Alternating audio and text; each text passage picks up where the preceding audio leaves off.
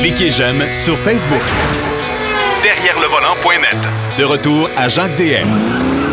Pour la deuxième portion d'émission, bon, on va retourner dans le temps, comme on le fait d'habitude à toutes les semaines avec notre ami Denis Duquet. On va parler du trophée Gordon Bennett. Je, je n'ai jamais entendu de ce, parler de ce trophée-là et je comprends un peu, mais je suis pas sûr que Denis, lui, était peut-être, il était pas au monde non plus, j'espère que non, mais euh, parce que c'est au début des années 1900. Salut mon cher Denis. Oui, bonjour. non, mais c'est un nom, souvent, là, ça arrivait, moi, dans la littérature, on parlait de telle affaire, puis on parlait du trophée Gordon Bennett, mais j'ai jamais investigué ça. Puis là, ça, ma curiosité m'a poussé à m'informer. Euh, D'abord, euh, Gordon Bennett, c'était le propriétaire du New York Herald, un journal influent de New York. Il faut dire qu'à l'époque, il y avait différents journaux qui euh, commanditaient des épreuves. là. Je me souviens que euh, il y a un journal ou un magazine sur la police de New York qui avait commandité la, la traversée de l'Atlantique à la rame. OK. Ça s'est effectué. OK. Drôle là-dedans, les, les, les gars, ils étaient deux dans la, dans, dans la chaloupe, en fait, une embarcation pas tellement grande. Ouais. Ils ont, sont, ramenés, ils sont revenus à New York en bateau. Puis là, le bateau manquait de charbon. On voulait de brûler des, des cloisons du bateau, mais ça n'a pas réussi. Fait que devine, les deux gars ont mis leur chaloupe à la mer, puis sont retournés à New York à la rame pour aller chercher du secours. Ah, ça n'a pas de bon sens. Mais tu sais, Mais, ben, mais ce qui, ce qui, ce qui m'étonne là-dedans, Denis, avant que tu, tu nous parles de l'histoire de, de M. Bennett et de son trophée, ce qui m'étonne, c'est de voir que, tu sais, autre, autre époque, euh, autre mœurs, dans ce temps-là, écoute, les journaux faisaient tellement d'argent qu'ils pouvaient commanditer des événements. C'est quand même sûr. spécial. Aujourd'hui, les journaux n'existent plus. C'est ça. Lui, M. James Gordon Bennett, Ouais. Il faut dire que l'automobile en 1900, là, en 1899, il n'y en avait pas tant que ça. Ouais. Et lui, il a eu l'idée de faire un trophée, je porte Ouais. son nom, Ouais. euh, par nation. C'est assez spécial. C'est pas le pays qui gagnait, c'était la voiture qui gagnait, la marque. Euh, le pilote, c'était même secondaire dans son esprit. Puis, il y avait pas plus que trois voitures par pays. OK. Et c'est là qu'on a débuté aussi les couleurs nationales. Bleu en France, blanc en Allemagne. Euh, en Angleterre, c'est arrivé deux trois, deux, trois ans plus tard, British Racing Green, quand ils sont allés en Ouais. Irlande. Ouais. Ensuite, les États-Unis, c'était bleu, puis c'est devenu blanc, en tout cas, il y a différentes couleurs. Puis, euh, tous les pays, à peu près, de pas de l'époque, mais au fil des années, ont une couleur euh, nationale. Canada, c'est blanc avec des barres vertes. C'est assez spécial. Ben ouais. Bref, lui, il propose son Grand Prix international des nations. Puis à ce moment-là, ça débute l'année suivante. Puis la première course a lieu en France, parce qu'il faut dire qu'à l'époque, c'est c'est le pays le plus important au niveau de l'automobile puis de l'organisation d'épreuves automobiles. C'est l'Automobile Club de France qui gère ça. OK. Puis à l'époque, il y avait des courses qui étaient assez populaires. Ça se faisait sur les voies publiques. C'était comme Paris-Berlin, Paris-Vienne, Paris-Madrid. OK. Ben, c'était c'était un, champion, un championnat du monde, ça, là, cette affaire-là. Là. À plus ou moins. Moi, c'est ça. Ouais. Ça a pris beaucoup d'importance au niveau mondial. C'est la première fois. Euh, à la première épreuve, il y a cinq engagés. Il y a trois Français, Ouais. Un Américain, Winton. ouais. Euh, les Français, c'est des pa Panard Levasseur et un Belge, euh, Smokey Bolide. OK. Ah, bon. On est en Belgique. Ça débute à 14 juin. Ouais. C'est une épreuve, en fait, c'est Paris-Lyon, 565 km. Hey, c'est une trotte, ça, Et- là. là. Panard l'emporte après une course de 9 heures et 9 minutes. OK. Puis euh, souvent, ça se déroulait sur des routes publiques, C'était un peu comme la, la Targa Florio puis la Mille ouais. euh, qui ont été abandonnées au fil des années après la guerre parce que c'est devenu trop dangereux. En 1902, le pays qui remportait la victoire, c'est lui qui organisait la course suivante. Ah, OK. OK. Et à ce moment-là, il y avait une course de vélo Paris-Bordeaux. Et Ouais. à ce moment-là, ça a été inclus là-dedans. Hein? Et euh, la France est représentée avec Panard. Il y a juste des Panards. Puis c'est remporté 8h55 minutes euh, de, de la course. Là. Ouais. Et euh, il n'y avait pas beaucoup d'inscrits. Puis euh, c'est les Français qui l'ont remporté. Encore? Oui, monsieur. Puis il faut dire qu'il y avait une course de vélo aussi, Bordeaux-Paris. Ouais, mais pas- vélo, de ce qui est- 500 ce qui est- quelques kilomètres. ce qui était quand même particulier, c'est que c'était encore, la, la troisième fois, c'était encore des Français. Fait que tu dis, ça reste en France, là. Oui, encore. Ouais.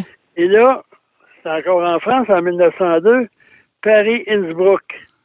Ça, c'est 900 km à l'origine. OK. Mais ça a été incorporé dans la course Paris-Vienne. Il y avait encore beaucoup de ces courses-là. Mais vu que la course était interdite de passer en Suisse, parce qu'il y avait une interdiction contre les, les courses automobiles, ça s'est limité à 565 km. Bon. Et à ce moment-là, il y avait juste deux nations, trois Français, une Mars, une Panard et une Charon. Ouais. Et deux Britanniques, une Napier et une Walsley. Et cette fois-ci, ce sont les Britanniques qui l'ont emporté. Une petite course, 11 heures et 2 minutes. Bon, fait que là, ça veut dire que le- le- la- la course suivante, fallait que tout le monde déménage chez Penat en Angleterre. En Irlande, en fait. En Irlande, OK. Pourquoi? Pourtant l'Irlande, l'Irlande du Nord, je sais pas à l'époque, en tout cas. Mhm. à ce moment-là, il y a beaucoup plus de monde, euh, pour des raisons que j'ignore totalement. Là, probablement, l'auto avait pris un essor. Les Français, les Américains, les Britanniques, l'Allemagne. Et à ce moment-là, c'est trois Français, une Mars, une Panard, Ouais.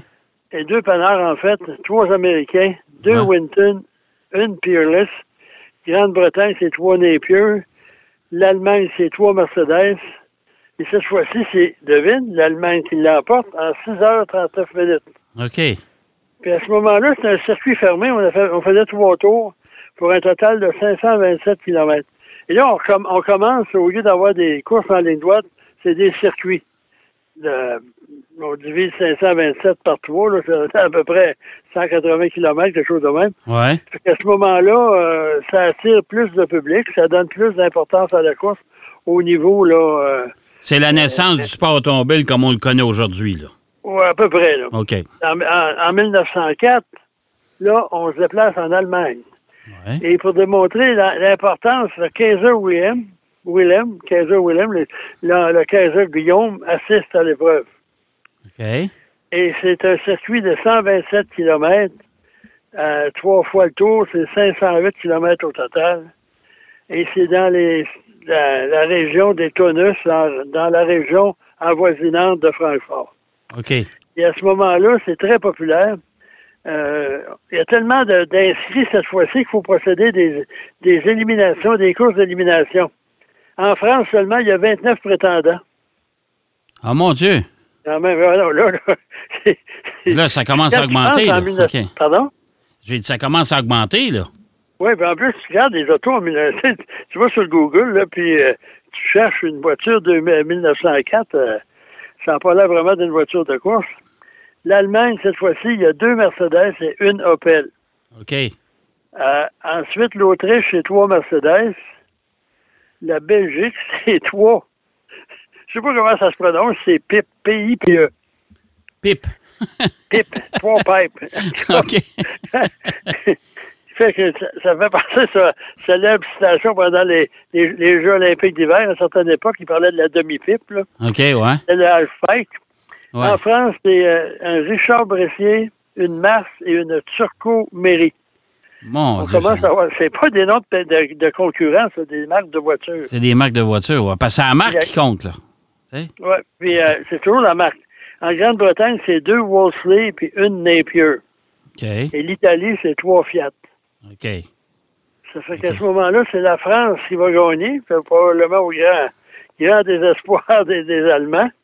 Et cette fois-ci, c'est la course 5 heures 50 minutes avec une moyenne de 87 km heure. C'est quand même assez rapide pour C'est l'époque. rapide pour l'époque, hein, s'il vous plaît, là. On s'entend, là. Si ça. tu regardes là, les films d'époque, euh, je ne Ouais. peut-être pas cette course-là, mais quand on prenait le, le euh, un hors-route, l'auto se désintégrait, puis tu voyais euh, Ah ouais, on ouais, voler les, Ça pas de les bon sens, pilotes ça. et les mécaniciens.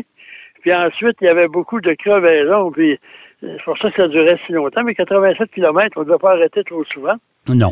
Et là, on retourne en France, et à ce moment-là, on va à Clermont-Ferrand. OK, oui, Et- ça, c'est vieux, ça, oui. Ouais, mais Clermont-Ferrand, ça ne dit pas de quoi? Ben, ça me dit quelque chose, oui. Michelin. Ben oui. Ben oui, c'est bien c'est trop la, vrai. la, Ben oui. la, la maison mère de Michelin. Ben oui, c'est la maison mère de Michelin. Et à ce moment-là, on a un circuit de trois- 137 km qu'on effectue à quatre reprises. 548 km. Et le tracé est élaboré par les frères Michelin et qui ensuite vont développer la première carte routière moderne Oh, de leur wow. parcours. OK. OK. Quand même, on a appris quelque chose. Et là, il y a quand même euh, beaucoup, beaucoup de gens parce que en plus, euh, il y a 80 000 spectateurs tout le long du parcours. Puis à ce Wow. moment-là, là, il y a l'Allemagne, Ouais. Mercedes, Ouais.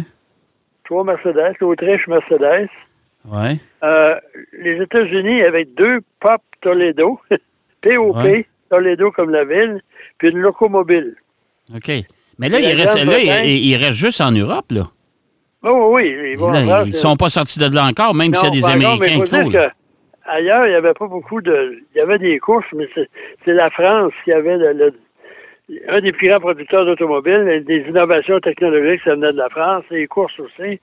Euh, la Grande-Bretagne est là avec deux Wolseley et une Napier, c'est la reprise de la course d'avant. Et ensuite, la France avec deux Richard Branier et Ouais. une des Dietrich. Oh boy, OK. D-E, espace Dietrich. OK. En Italie, naturellement, trois Fiat. OK. Puis, en parlant de Fiat puis d'Allemagne, il fait penser, ça n'a rien à voir ce que je veux dire. Si on va au musée de, de Mercedes à Stuttgart, le- c'est un musée, si jamais vous allez dans ce coin-là, c'est un must, là. Mhm. Il y a une auto, une Mercedes, parce que dans les années 30, à un moment donné, pour les alléger, les couleurs étaient blanches, on avait enlevé la peinture, puis c'était au métal, l'aluminium. C'est pour ça qu'on parle des flèches d'argent. Ouais. Et il y a une Mercedes qui est là, qui est peinte en rouge. Parce que pendant la course des mille millions, les Italiens, ils caillassaient les Mercedes, ils retiraient des cailloux parce qu'ils voyaient arriver une voiture argentée. C'était des ennemis, des concurrents. Ouais. Fait que là, Mercedes a décidé de peinturer les voitures en rouge. Là, les Italiens ont été bluffés, ils les ont laissés passer. Non, non, non, non, pas vrai. Ah, mon Dieu. OK, ouais. Anyway, fait qu'on retourne en France, puis c'est la France qui a remporté sur la Richard Brosset. Et ça a été la dernière course. Ah, ouais. Pourquoi? Parce que les Français, on regarde aujourd'hui, il y a toujours quelqu'un qui qui est pas d'accord? c'est que c'était, c'était le, eux, trois, trois, trois inscrits par course se passaient, ils voulaient que ça soit ouvert, etc. Ouais. Puis à ce moment-là, l'année suivante, ils ont organisé le Grand Prix de France. OK. OK. Et là, c'est ouvert, puis c'est le premier Grand Prix officiel. Donc, en fait, là, le, le prix de, de ces courses-là, là, de, de Gordon Bennett, ça a été, ça a créé la, euh, la, la fondation, ou le début des courses de Formule, OK. le Grand Prix. OK. Et ça n'a rien à voir avec ce qu'on appelle aujourd'hui les Formule 1. Ou comme on, Non, on parce que le, le- là. ouais, Les parce que le, championnat du monde de Formule 1, ça, ça a débuté dans les années 50, ça.